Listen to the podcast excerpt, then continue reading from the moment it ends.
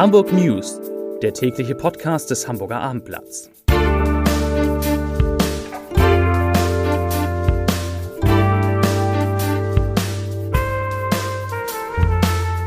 Hallo, moin, moin und herzlich willkommen zum Abendblatt News Podcast. Mein Name ist Matthias Iken und ich beantworte folgende Fragen. Wieso steht die älteste Hamburger Werft vor der Insolvenz?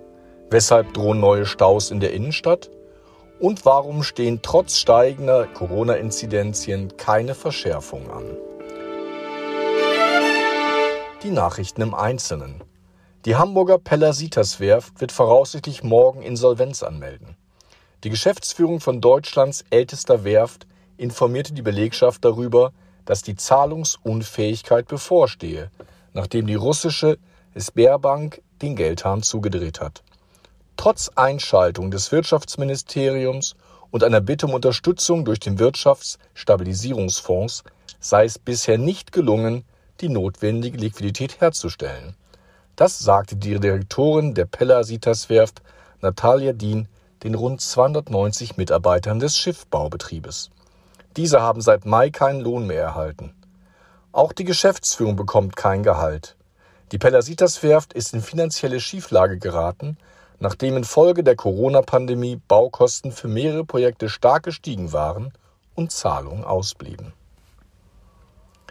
An einer vielbefahrenen Kreuzung in der Innenstadt wird es im Laufe der nächsten vier Jahre eng. Zwei Eisenbahnbrücken am Ferdinandstor und an der Alster sind marode und werden abgerissen. Die Vorarbeiten an der Verbindung zwischen Hauptbahnhof und Dammtor haben im Frühjahr begonnen. Nun soll kommende Woche die zweite Phase anlaufen. Dadurch kommt es ab Montag auch zu Beeinträchtigungen im Verkehrsraum, so die Bahn in einer Mitteilung vom Mittwoch. Noch sind keine Vollsperrungen der Straße Ferdinandstor geplant.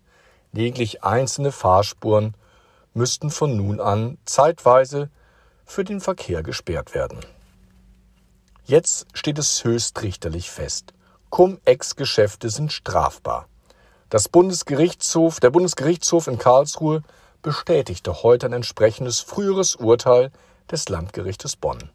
Das Landgericht hatte die britischen Börsenhändler im März 2020 wegen Steuerhinterziehung oder Beihilfe zu Bewährungsstrafen verurteilt und von einem der beiden 14 Millionen Euro eingezogen.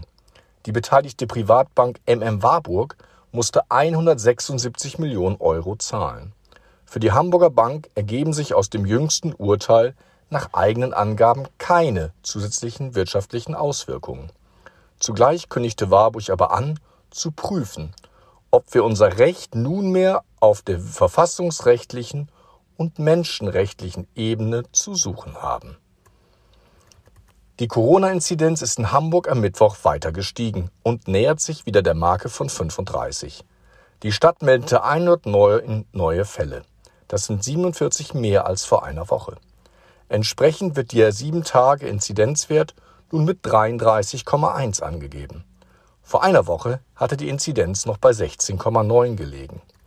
In Hamburger Krankenhäusern werden heute 18 Patienten auf Intensivstationen behandelt. Trotz der steigenden Inzidenz sieht der Hamburger Senat noch keinen unmittelbaren Handlungsbedarf. Bis einschließlich Dienstag wurden in Hamburg knapp 870.000 Menschen vollständig geimpft. Das entspricht einem Anteil von 47,1 Prozent der Bevölkerung. Deutschlandweit ist es jeder zweite. Nach einem Corona-Fall in einer Hamburger Cocktailbar haben weitere Menschen Symptome entwickelt. Es handele sich um etwa ein halbes Dutzend Personen, sagte der Sprecher der Gesundheitsbehörde am Mittwoch. Am Donnerstag ist in der Sands Bar am Dammtor ein Reihentest geplant. Wegen eines möglichen Corona-Ausbruchs sind hunderte Menschen aufgerufen, sich untersuchen zu lassen. Grund ist ein Besucher vom Samstagabend, der später positiv getestet wurde. 165 Personen werden morgen angemeldet am Reihentest teilnehmen sagte der Sprecher. Einige Tests werden wegen Eilbedürftigkeit vorab durchgeführt. Bislang gäbe es noch keine weiteren bestätigten Fälle. Die gesammelten Ergebnisse erwartet die Behörde spätestens Anfang kommender Woche. Und wenn auch Sie auf dem Laufenden bleiben wollen, schalten Sie morgen wieder ein beim Abendblatt News Podcast. Ihnen einen schönen Abend.